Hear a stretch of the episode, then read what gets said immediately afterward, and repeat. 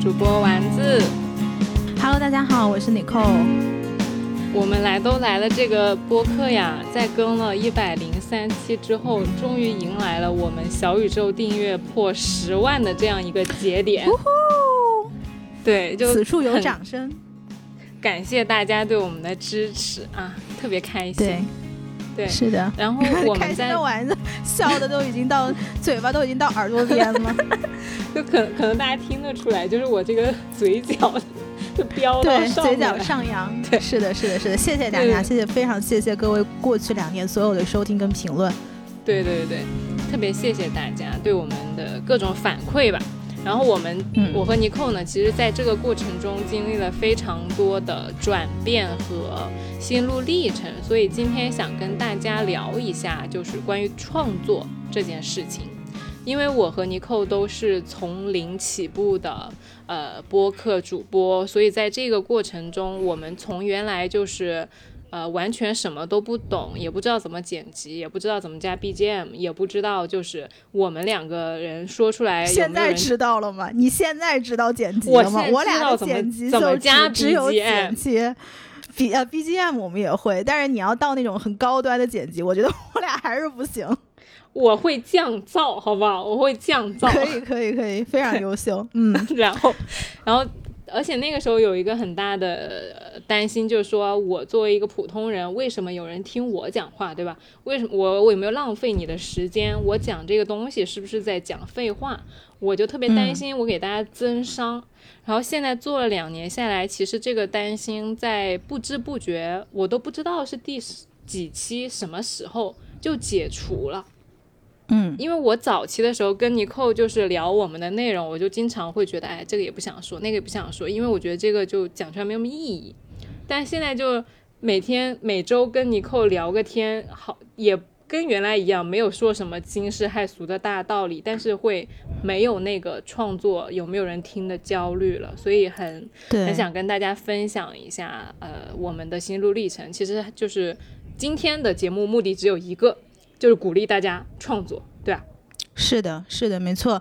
嗯、就其实最近我对于创造力这个事情还是有很多很多的思考，因为各种各样的原因吧。然后呢，外加前两天我看了一个 YouTube 上的视频，是一个中文视频啊，就是到时候我们也可以把这个 link 放在下面，它就叫叫做是什么扼杀了我们的创造力。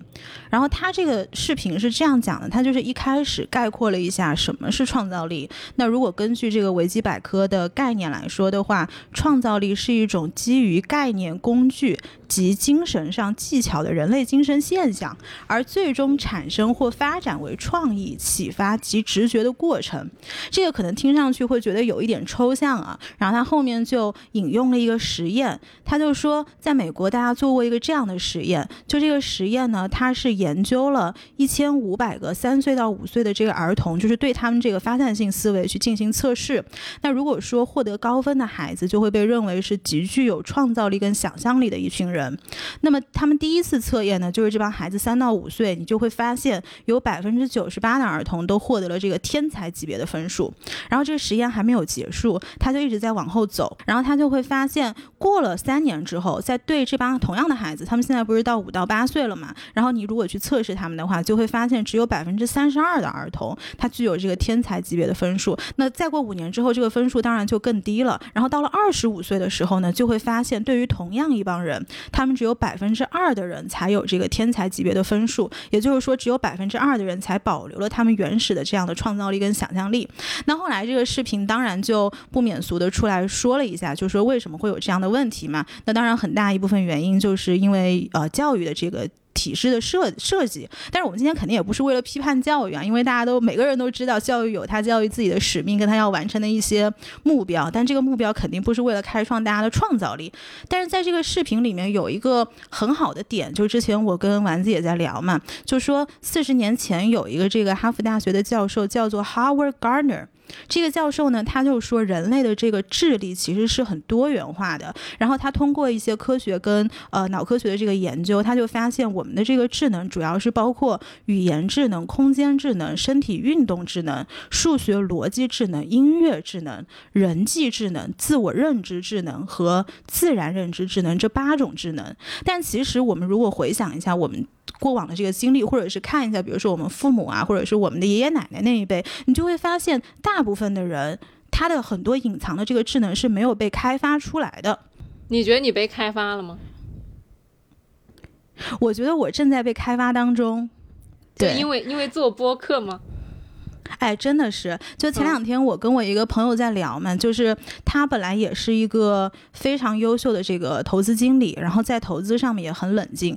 就你知道，大家知道投资经理这个职业就属于你得把自己的情绪给。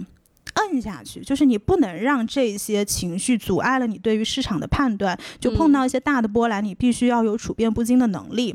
然后与此同时呢，这个人他又非常非常喜欢人文历史，读很多很多的书。然后 一个事情就是，如果我要从想要知道答案的话，我知道我去找他一定是能够获得答案的。但是与此同时，这个人他又有一个想要当大侠的心。就是先给大家介绍一下这个人物背景啊，就大概是这样的一个人。想成为郭靖啊？对，然后刚刚我问我问丸子，我说想要成为郭靖的人是什么样的人？他说就是憨厚纯良的人，一生纯良啊，正直，对，可靠的。然后我我就问他，我说你要怎么样去做这个大侠？他说。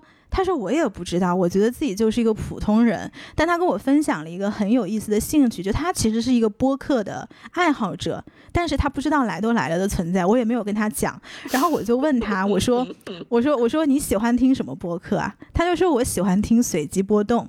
然后我说为什么？他说因为随机波动可以给他很多启发，并且他非常佩服随机波动的主播啊几位，就是在很一些事情上面都能够站出来发声，就是在他的概念里面，这是一个非常狭。意的行为，我说，那如果以你的这个知识体系，你如果想要站出来发声，或者是想要表达什么，你完全是可以做到的呀。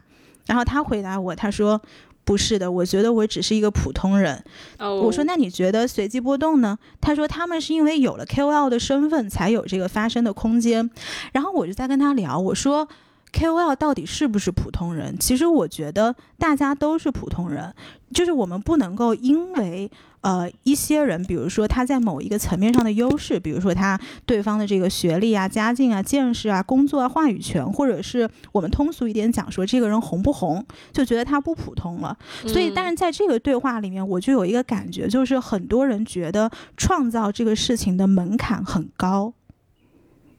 哦，而且我跟你分享一个很真实的体感，就是他说到 Q 哦不，我是个普通人的时候。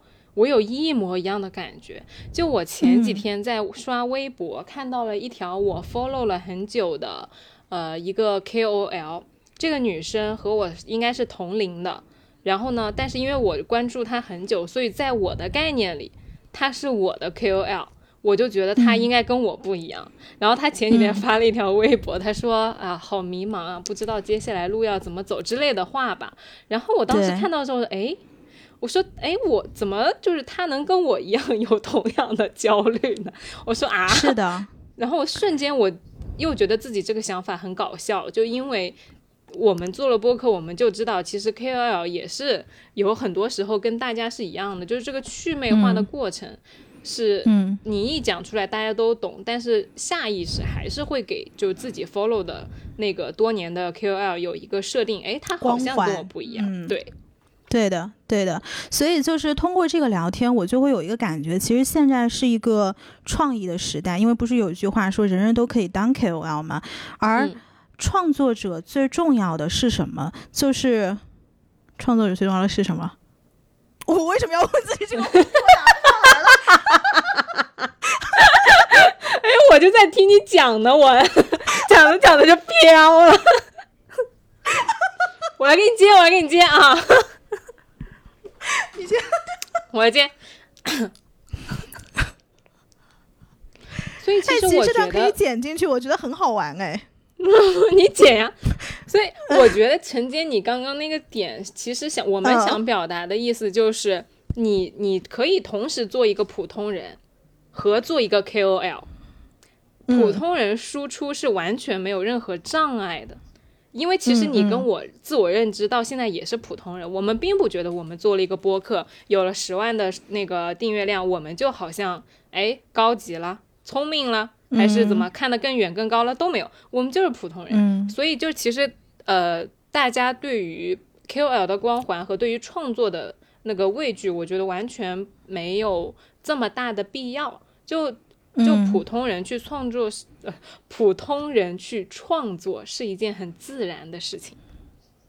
对，而且我会觉得这是一个创意的年代。就我们在这边讲说创造，并不是说你一定要做一个多宏大的事情。最简单的，可能我们可以打开录音笔去录一个播客，可以去写一段文字，或者是如果你喜欢视觉艺术的话，你也可以画画，你可以去作诗，你可以自己写歌，或者是更宏大一点、更困难一点，我们可以去做一个品牌，去做创业。其实这些都是创造，而创造者。才是创造这个事情最大的受益者，这个是我刚才想讲的东西。嗯，我们刚刚说到这么多，打开啊录音笔啊，或者说去做播客啊啥的，我也说一个很真实的，我到现在也没有理解的事情。就我有一个小姐妹，特别漂亮，又特别能干，就自己也很漂亮，经常拍一些就写写真啊，或者说照片啊啥，然后会做很多很漂亮的菜，就又好吃又好看，就而且她也很喜欢拍照，但是。他就是不去做小红书，我跟他说了半年了，我说你这个就是精准小红书博主生活，就是不做，就是不开账号，我到现在也不知道为什么。但是我我你聊到现在呢，我又可以理解他一直跟我说我们做小红书很难呀，或者是啊做了很久没有水花呀啥的，就可能啊他说他朋友做了很久没有水花啥的，就可能在大家的眼里好像你一定要就是。做做的特别成功，然后有很多粉丝才可以开始。但其实我们俩在做播客的时候，完全没有任何的，就是既定结果说我们俩能做成呀。就我们当时的 flag 就是我们做到一百期，对吧？那我们现在做到一百期了，那这个在这个过程中，我们所有的收获都是切实的。你不是说一定要就是。当在零的时候，你怎么能知道你一百期能不能做成和做多少量呢？那你没有先开始吗？对对，包括你讲到的这个问题，其实那天那个朋友他也问了我，他就说，如果我创造出来的东西。不被买单，或者是不被赏识，或者是数据很难看，我应该怎么去面对这样的东西？然后我就回答他：如果是宏观一点讲的话，或者我们讲一些形而上的东西，那生命很短，就是我们不要去把时间浪费在无脑、无用的这个懊恼跟犹豫当中。但是同时，生命也很长，你永远都可以有重新来的机会。然后在这个大的框架底下，我又说到了一个其实很。很现实或者是很功利的一个角度吧，就是对于我自己来说，我会有这个体感，就是我越创作越自由，然后创作其实是对我自己的一个尊尊重，因为就像就像你之前不是喜欢描述我吗？你就说我是一个什么火山熔岩是吗？然后巧克力熔岩蛋糕，谢谢啊。对，就是这个，就这个描述。就其实，在我的理解，就是其实每个人都有很多自己没有被开发出来的一面，然后也没有展示的一面，也没有被看到的一面。但是，如果你去想办法把这一面打开的话，你永远都不知道这一面爆发出来的时候是不是掷地有声。所以我们没有必要先给自己去设定这样的一个框架。那即便我们退一步说，如果真的是不成功，像这个朋友他。担心的，没有人看，没有人听，没有数据也没有问题。那这一路，你作为创作者来说，你一定不会是空手而归的，这是我的一个想法。就是我记得上次我们在跟毛书记聊天的时候嘛，我们有讲到说自己的一个迭代问题，就包括我现在有的时候回头，我是真的完全不敢去听我们早期的播客，因为我觉得自己。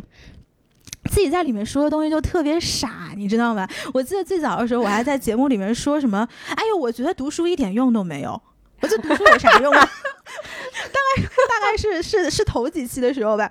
然后我我有的时候想想，我又觉得其实听众对我们的包容度真的是挺高的。就如果我作为一个听众，我听到我喜欢的主播讲这种话，我可能就从此就取关了。然后就是你你你自己的。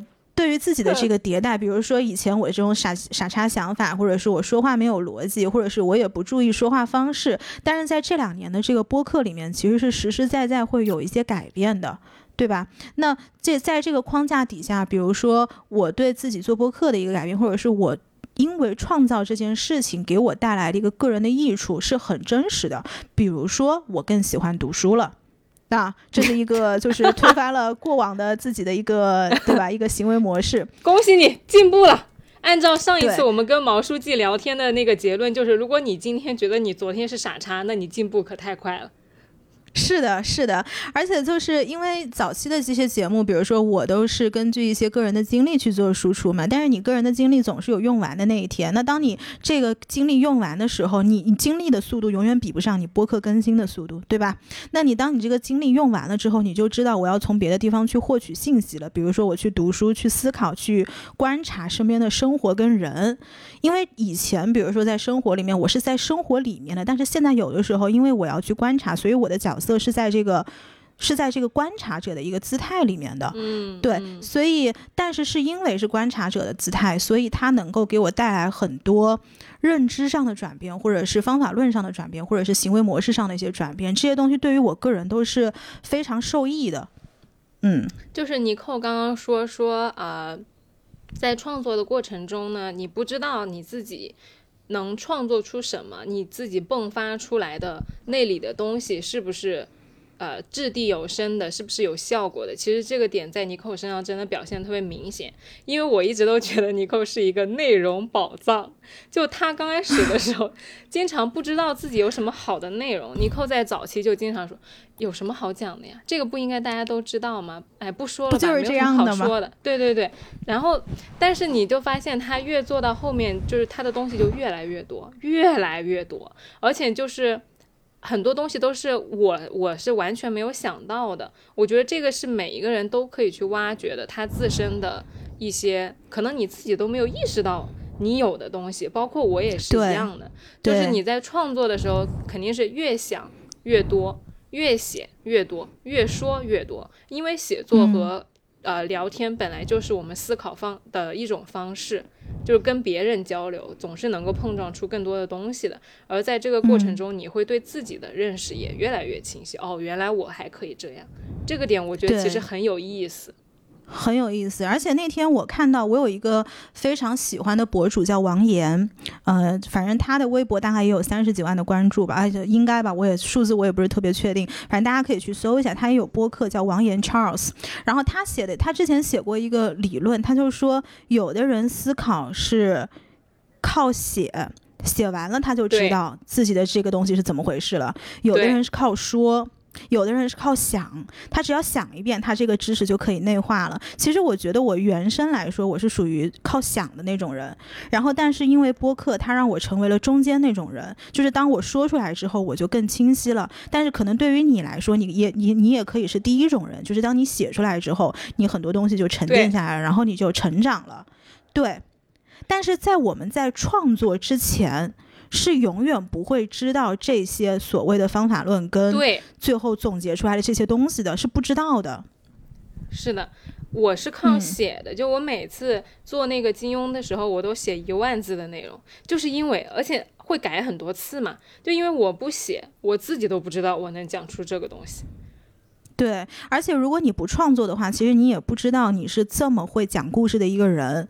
我记得我第一次跟你讲说你很会讲故事，你整个人惊呆了。你说啊，是吗？难道大家不都是这样的吗？就是人都是这样的。当你有什么的时候，你是不会关注到对方没有的。是的，就你会觉得你有的东西应该大家都有吧？我妈从小给我讲故事，然后我给我朋友讲过，我觉得哦，全天下的妈应该都给自己小孩讲故事吧，都讲《乱世佳人》呐，都讲《围城》呐，就都讲就是各种各样的故事吧。哦，我后来发现不是的，有些人的妈教人家怎么赚钱啊？干嘛？你干嘛讽刺我妈妈？不，我在就是致敬阿姨，致敬阿姨。我妈就没有教我怎么赚钱，好不好？是的，是的，反正就是，而且创作这个过程会让我觉得更加愿意去学习，跟向人家去请教，就是变得更加卑微了。就如果大家听了我以前的播客，肯定会觉得，哎呀，你扣这个人就是又高傲，然后又觉得自己牛逼，然后卑微这两个字跟你寇，哎，就臭牛逼，就卑微这两个字跟你是扯不上关系的。但是呢。在这个越创造的过程，你越会发现自己的局限性，因为发现了，所以你要去破局，你要去突破。这个其实后来我去联想，为什么很多去创业的人，他愿意一直一直的去读书，一直去记录，一直去思考，去反思，因为他要破掉他自己人生的各个局，他得必须要越走越宽，他带着他自己的品牌才能够走下去。嗯，就是在我去进入到这个所谓创作者的领域之后，我会觉得“三人行必有我师”这句话是非常非常有道理的，真的非常有道。你有的时候你可能看不上这个人，哎，但是他总有一面是你可以向他学习的，你你认不认可？我我非常认可，但是我突然 想到一件事情，就我们俩这么不要脸的，把我们俩每期聊一，就是每周聊一期播客这个事儿称称我们自己为创作者。会不会有人？你看你，你看你又回到了那个创造的门槛是很高的，创造门槛没有这么高。就现在 大家听我们这个播客的，如果你要起来写一个小黄文，那也是你的创作。OK，嗯，就是我们把创作的那个范围扩大一点，你只要是自己弄了个东西出来，我们都叫创作，对对吧？对，那我接着你的话说。纠结于概念，呃，对，请说。那我们先填，首先我们先就是不管其他的，我们自认为我们自己是创作者。然后，那个你说到这个三人行必有我师啊，我也承认，就是我其实也是一个非常就是高傲的人。我说这高傲不是个褒义词啊，是个贬义词，就是很多时候会很骄傲的觉得自己想的东西是对的。呃，包括就是做节目的时候呢，有的时候你会觉得说我我，尤其是我当律师的时候，我会把很多可能性都考虑进去，比如说。一二三，然后一什么情况，二什么情况，三什么情况，所以我经常会觉得没有人能反驳我，就是嗯，你我肯定考虑过所有的情况，你说的这个东西肯定在我考虑范围之内，然后我已经论证过了，就我的心路历程是这样的。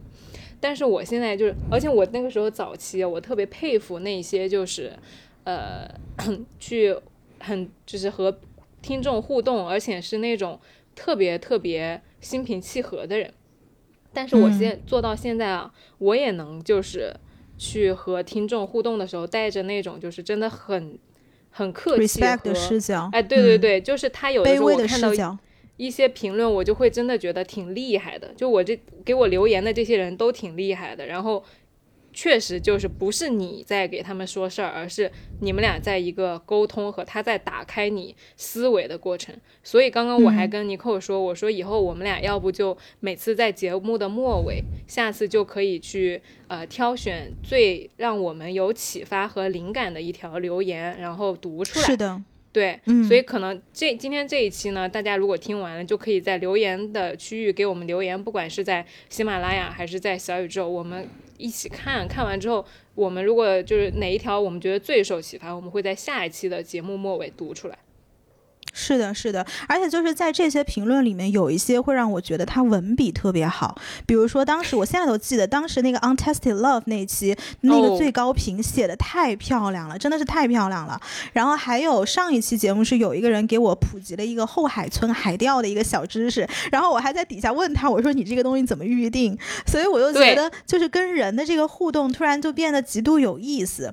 然后说到这个，就还有一个转变，我觉得也挺。挺明显的，作为开始创作之后的这样的一个人，嗯，就是你更加愿意去探索了。因为在我个人的这个微博私信里面，其实收到最多的一些反馈，就是觉得啊，尼寇你很勇敢，或者是很果断，或者是很洒脱，就反正就都是这一类的词。但我不觉得我天生是这样的，因为我也会回看我过去的一些。一些就是所作所为吧，就我不觉得我天生是一个勇敢的人，但是的确是创造这个事情，它给我赋予了一定的勇气。嗯，我心中仿佛会有一个行为模式是，如果这条路走不通，那我就去探索一下哪条路能够通。那我通过自己的探索，我可以。反过来，在播客里面去给大家分享，其实是有一个这样的隐形的动力，让我去做更加的这更加多的探索。因为其实创作者，如果你想要悲天悯人，是非常非常容易的。但是我还是希望我做出来的东西能够带着某些期许。嗯，你指的期许是指啥？是能够给人力量、给人希望，以及让更多的人去往外扩，而不是往内收的一些东西。就是。我之前就像我之前跟你讨论的，我们做节目其实很很在乎那个落地的感觉，就是我们嗯经我跟尼寇经常讨论的一个话题，就是我们讲这些话对听众有什么用，或者说有没有帮助。因为我我很看重的点是帮助，尼寇可能很看重的嗯。点是生活、或者说智慧。就尼寇他会觉得说有智慧比有知识来说是一个就是更难从书本里面获得的东西，你要对经过生活的磨练呀，或者是呃很多自己吃过的苦头、走过的弯路，你才能总结出智慧。所以尼寇他嗯会比较注重在节目里面表达这种东西，而我其实更想要做的初心就是帮助大家。我觉得如果嗯一个概念提出来给大家讲，那对你有没有一些不管是实操层面的帮助，还是心理层面的帮助？都都得有点帮助，我才会去做这个事儿。所以我们俩结合在一起，其实我觉得是更想要做一个让大家，呃，更好的去生活和更好的去过他自己的那个人生的这样一个节目，就不是对，就是你要把把智慧落地了，最后能够帮助到大家的这样的一个东西嘛。对对，就挺有烟火气的一个东西。我觉得我们俩的节目是，那那你说说呗，就是你觉得你这这这段时间做播客，或者是过去做的各种创作吧，哪怕是你自己去写了很多东西，你觉得你有什么获得吗？我觉得是更有力量感了，就是。呃，其实早期的听众应该是能感觉得出来，就是我是一个不那么勇敢，然后不那么喜欢跟别人交流，也不太打开的人。就早期其实大家对我的评论更多的是温柔和可能就是治愈，但是我我自己知道我有一些就是力量感是没有迸发出来的，是藏在身体里面的，但是不知道为什么我一直没有打开和没有找到打开它的钥匙。那嗯我觉得最近是做了播客之后，我那个力量感一点一点被释放出来了，好像就是那扇门和原来不知道是什么在压抑它的东西就被挪开了，所以就。嗯也像你一样是更加喜欢探索了，只是我原来更多的是害怕，而我把害怕全部都去除掉之后，我就会以一个更加轻盈的姿态去探索我的生活。之前我也会就是觉得说，那我要做一个东西没有人听咋办？但我现在已经开始就是自己探索一些，就是。小账号了，你知道吧？就是我前几天跟尼寇说，我们想做一个就是其他平台的账号，但尼寇说可能那个要很多精力。我说对无所谓，因为我就是想创作，我就是想写东西，我就是想就是把我脑子里的东西给它写下来，然后记录一下。因为在家里面，我们又没有办法出去玩啊什么的，我所有的精力如果不把它就是释放出来，我觉得可能创作是能让我释放我的精力和情绪的一个非常好的渠道吧。就感觉嗯创作完了就爽了，就这个，有一点像运动完的那种感觉，就运动完了之后你就通体舒畅。我可能写完一篇稿子，或者说设计完一个节目，我也会感觉很开心。我觉得这个是越创作越爽。就像你运动，他们不是说运动会上瘾吗？我觉得创作也会上瘾的。哦，创作真的是会上瘾的。就是我最近，我因为我现在是聊这个节目，我非常的憋屈，因为我不能够再讲我到底在干什么，因为这个讲出来，这节目可能就播不了了。但是呢，就是我觉得创作的上瘾感是真的是。你这样会让大家觉得你在做一些违法违规的勾当，你知道吗？没有没有，没有正经创作，正经创作。如果我觉得 ready 了，我会拿出来给大家展示的，不，大家不要着急。然后，但是你你讲到这个，就是刚刚你在讲这些话的时候，我能够感觉到，就是创作者他是有感染力的，就是他是一个 contagious，就是会能够传染的一个东西。我我你刚刚在讲的时候，就让我想到之前我给包括工作室的小伙伴也分享过，有一个我很喜欢的艺术家嘛，就是那个匈牙利的艺术家，不是当时工作室的小伙伴在宁波还去看了他的展嘛？就这个人也特别特别的神奇，他最早在意大利是学历史的，然后后来呢来上海当了 DJ，他从小就喜欢画画，然后他就是一直好像也觉得说，哎，我如果学历史的我去画画，那是不是觉得有点奇怪，或者是我能不能画出来，能不能有人赏识？一个老外，他也是我很好的一个朋友，然后我当时认识他的时候。是因为有一次我们有一个朋友他结婚，然后在那个 pre wedding party 上面的时候，他是那一天 wedding 的就是那个 party 的 music host，就是他会负责当天所有场地的这个音乐。然后我当时就觉得这个妹子特别特别的有才华，然后我就去跟她聊天，然后聊着聊着聊着，后来两个人就变成了很好的朋友。这样子可能两年也过去了，过去了之后呢，前段时间我就看到她。的朋友圈里面，在呃非常紧密的去做画展，然后我又开始跟他聊了一下，我就说你画的这个东西其实是我特别喜欢的类型，因为这个女孩她的内心世界非常非常的丰富，所以她画出来的东西都是那种强对冲性的，然后也是我很喜欢的一些一个一个风格吧。后来他就邀请我去看过他的 studio，也也去呃，我们一起去看过很多展，然后我就会发现，其实你这个人的经历跟你对于创作这个事情是不是真的有热情，是非常能够感染到别人。比如说，每次我看他创作出来的东西，我就能看到他把过去对于音乐的热爱以及在。夜店里面学出来的那些灯光舞台的设计，全部放在了他的画作里面。怎么说呢？就是，呃，比如说他有他的画有很多 collection，然后在有一些 collection 里面，他会觉得很适合在展厅里面很适合用某一种。呃，形式的音乐去把它做这个背景的烘托，因为他的画是那种大幅的用油漆去泼的，所以每次我看他泼完之后，他有一个系列是用夜光泼的。那你把它放到 gallery，放到这个画展的地方的时候，你把这个灯一关，你就完全能够看出来，在夜场里面所有用荧光去泼出来的各种艺术展品。就是我每次看到这样的时候，我就仿佛看到了。我不知道应该怎么描述，就是我会觉得非常 inspiring。他那个 inspire 的感觉，就是我也希望我能够有这样丰富的人生跟精神世界。哎，你说到这个，让我想起一个之前没有想到的点，哎，就是创作其实是一个很好的让你找到同类，哦不，创作是一个很好的能让同类来找到你的方式。嗯，对。因为，因为其实这个世界很大嘛，茫茫人海，大家每天都很忙，都不知道你的内心世界是啥样的。但是你做了一个播客，你画了一幅画，看到的被受到了震撼和启发的人，他就会聚拢，他就会向你靠拢。我们的听众和你喜欢你朋友的话，其实都是一样的，就因为你们对于同样一个东西有共振。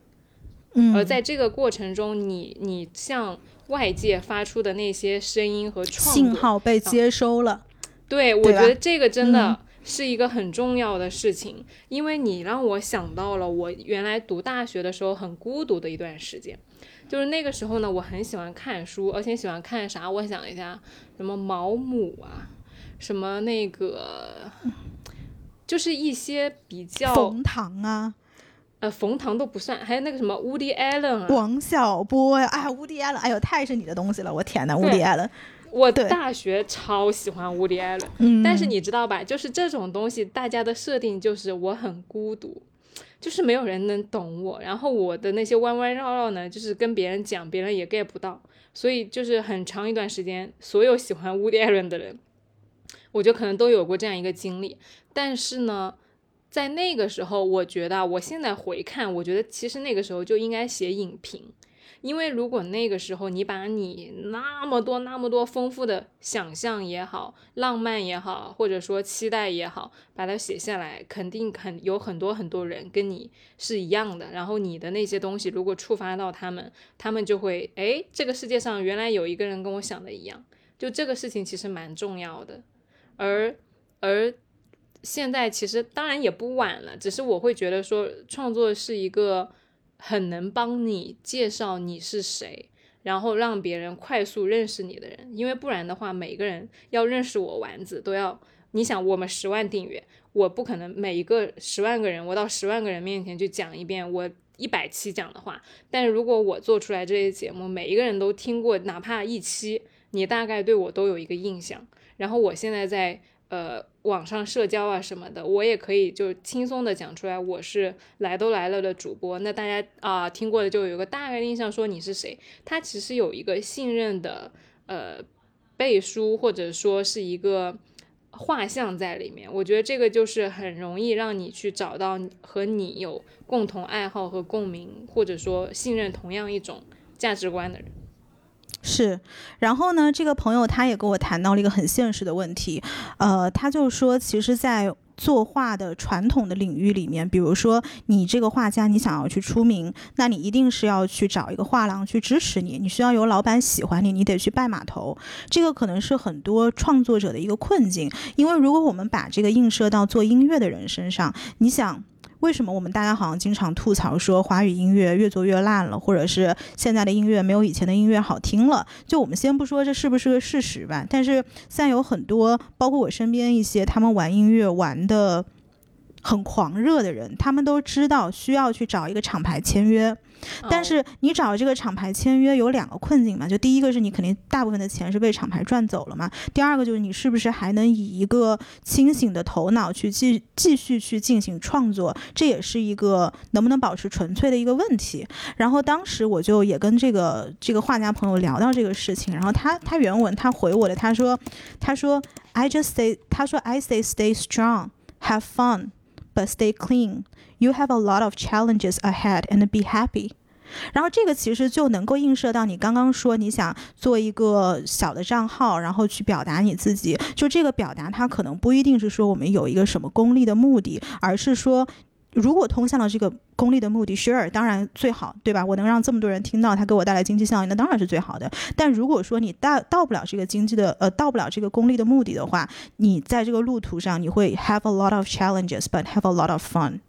对，因为，嗯，这个就引申到我们要讲的下一个话题，就是你为什么要创作，对吧？就刚刚说了那么多，都是啊，好像听起来是一些比较。呃，短期挺挺挺有目标的一个动作，或者说挺有你驱动力的。但是如果说呃短期没有人理你，或者说像我做一个小号，我跟你讲，我那个小号现在就是两篇帖子两个点赞，一篇一个，你知道吗？就是我发一条微博都不止一个点赞。但哎呦，我觉得你说了你就说吧，你你没事儿吧？反正我不不说吗？就我没必要，就我。我我再做一做，因为我我怕我万一说出来我断了就不做了，就白白说了。好，因为我 不确定。tag 都没有，我啥都没有。对，就是就我就就是他真的就是啥都没有，就是个爱好，就是对想做一个尝试。因为我当时想说，呃，说到这个话题呢，就是说你为什么要做一个事儿？我觉得不是重点，不在于做一个账号，也不在于获得别人的赞。就根本的根本，你为什么要去做输出？是因为你想帮你自己梳理你自己的思路，然后获得你自己的灵感，最终建立。我是想建立一个自己的表达体系的，所以我要去做这件事情。而之前我看那个李诞有一本书叫做呃李诞的脱口秀工作手册吧，然后他就说说脱口秀演员面临一个呃问题，就是炸场。就是你今天讲的这一期脱口秀，几分钟、十分钟，能不能炸场？观众到底能不能就是买单？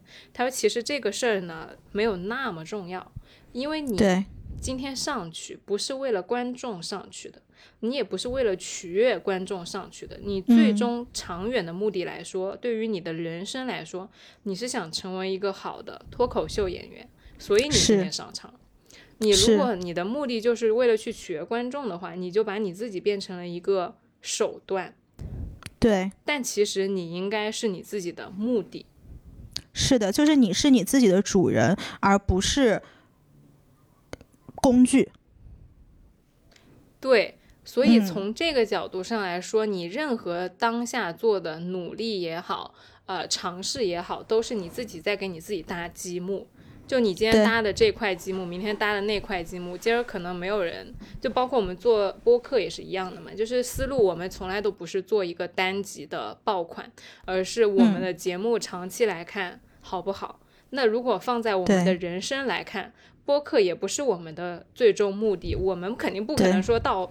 老了八十岁，一定要这个节目接着跟下去。嗯，对呀，嗯，但你但是你做播客这个事儿，给了我们至少两年多的成长，是非常的密集，而且就是很重要的。所以这个东西是最终创作都是为了自己成为一个更好的自己。我觉得是没错，我觉得你说的非常有道理。就是我们为什么要创造，最后就是为了培养我们成为珍贵的普通人。嗯，珍贵的普通人。然后我在就是刚刚我跟尼寇聊的呢，其实都是我们这两年的心态转变。而我最近一直在想一个事儿，就是呃，怎么样去更认真、更系统的做一个表达者。因为说实话，我们俩之前的呃播客其实都更加，我觉得是很自然的，就我们没有那个一直在拉扯框架，一直在对规定。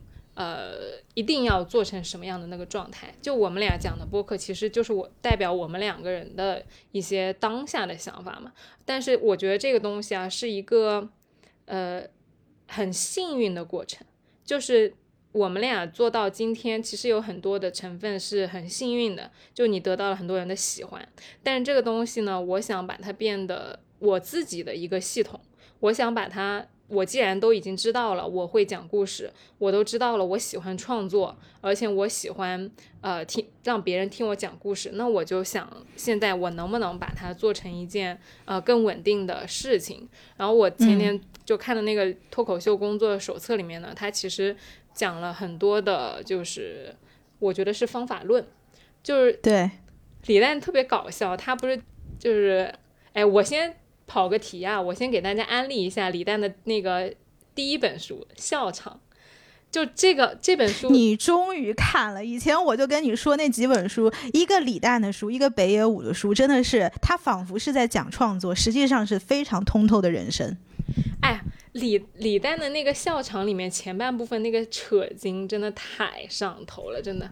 对。真的特别会写，嗯，李诞怎么就他是一个超级会讲情话的人，就还好我是现在我才看到这本书，我要是大学看到这本书，我要疯掉了，就我一定会爱上这个男的。你现在就去效果了，你现在肯定就去效果了。对，因为我觉得能讲出这种情话来的人真的太迷人了，就精准定位大学的时候的那个我。对。但但但这不妨碍我在多年之后依然很欣赏他那那个时候的创作！但我就插个话题，哎呀，我的妈，那情话写的我不行了，真的不行了，就被击中死死的。然后说回来，就啊，大家去看那个扯经啊，就笑场的第一个部分。然后第二个就是说回来他的工作手册，你就发现这个人也成长了很多。就是李诞的笑场到他的工作手册中间这几本书，哇，那成长真的我觉得太大了。你觉得是什么样的成长？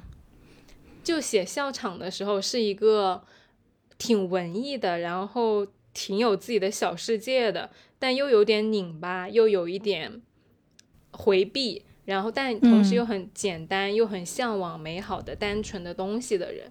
他给他那个时候第一部分写的是个小和尚，然后很喜欢一个小姑娘叫小北嘛，然后他就开头的几句话就击中我，他说：“小北说，听说你喜欢我。”然后那个小和尚说：“也不好说是喜欢，就是看见你会乱。”然后啊，他说：“那个听说你想和我结婚，想娶我。”然后那个小和尚说：“也不好说想娶，就是想和你永远在一起。”嗯。我就觉得四句话给丸子写的花枝乱颤啊！我当时我看到这个话，整个人都不好了。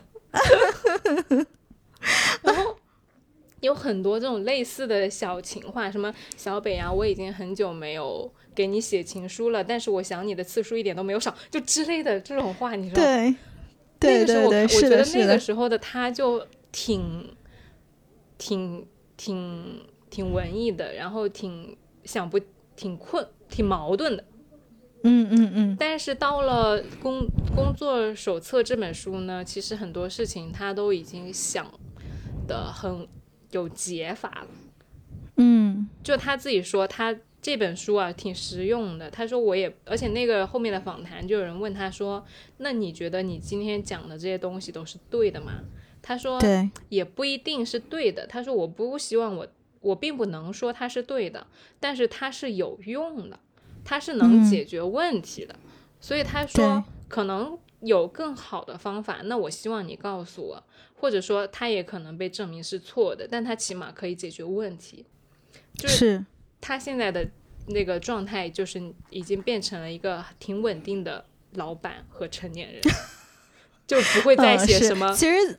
对，其实就是一个从浪漫主义者到了一个相对现实主义者的一个转变，但其实你仍然能够从他的呃这个一些就是文字当中能够看到他浪漫主义的那个根基在那儿，所以我有的时候猜想他应该仍然是一个很拧巴的人，只是那个拧巴的角度不一样了，因为以前你的显性跟隐性是不对发生了一个转变，就是我的猜测了，我也不知道，我也不认识他。哎，所以说创作很迷人的呀，因为你想呀，我只看了他两本书，我们就能给他脑补出那么多东西来。你说人家真人到底啥样，你也不知道，但我们就能想象。嗯，他的后场写的也非常好，后场也是我很喜欢的一本书，包括他写到跟前妻中间的一些相处，然后他的所有的写作里面，你可以马上能够三言两语可以脑补一个非常丰富的立体的世界，我觉得这是他很厉害的地方。对，因为他说过，就是你创作要把字数删的不能再删，这个是对我非常欣赏的一种手法。因为我作为一个律师，我真的超讨厌废话，就是有不要给我啰嗦。对，就有些人经常给我发那种一大段一大段的东西，我想你能用三句话解决的事儿，就不要用三排好吗？你能用一句话解决的事，不要给我发三句话好吗？就这种。然后，所以李诞的那个方法真的哇，我就哎太是我的菜了。然后他 他就讲说，因为呃，怎么样去做一个好的创作者呢？就是灵感是呃，你不能依赖他的，因为他有时候来，有时候不来。而对他说要提升的就是量，就给自己建立一个输出的堆量的过程。对对，有一个节奏的过程，哪怕这个节奏是半年一次。但是呢，你也要写，而且你要按量按那个节奏写，因为对于他来说，他在开篇就定义了这是一份工作，呃，而且而且是和生活分不开的工作。他说呢，嗯，把这个世界据为己有的方法只有一种，就是把它们变成自己的创作。嗯，非常有道理。对，所以就是如果说从他这个角度上来说呢，就是你。我我的 take away 就是你要积累的节奏更加稳定，然后呢，呃，把它当做一个正事儿干，就不要就是心血来潮了，我记一笔。就我原来是这样的，我原来是一个就是我想到了我才会想要，哎，今天给大家讲一下。但我可能啊，接下来我愿意朝着呃稳定输出的这个方向去练习。当然了，我也不能承诺。而且我觉得，但是我 我愿意努力。对，就是这个意思是有的，但是最后能不能这回行动，这中间还有一个 gap，这个 gap 能不能补上呢？我 let's see。对，就看时间。就为什么我不告诉大家我在做哪个号呢？就是因为我怕我说出来了呀，然后一个月之后它就断更了。对对对，所以而且我觉得就是所有的创作它都是相通的。比如说我刚刚讲到的这个艺术家，他以前是音乐创作，他发现他的音乐创作是可以用在他的视觉创作之上的，或者是我相信，也许他也是一个很好的 writer，他是一个很好的写手，只是他没有这个时间精力去做这个事情。因为我看他所有这个画作的描述都是他自己写的，名字也是自己取的，取得非常非常的漂亮。对，所以就是在创作这个事情上，我觉得，反正就是鼓励大家去做吧。我觉得也没有什么特别多的话要说了，就是铺垫太多，这个结论不足，好像也显得比较有没有意思。反正就是创作这个门槛是没有像大家想象那么高的，那就鼓励大家都去创作，不管创作的是什么，他这个创作一定都可以，呃，最后让你获得很多收益，就是这样。这个收益可能是建造你自己，或者是有一些实际上的收益，这个就每个人都会有不一样的。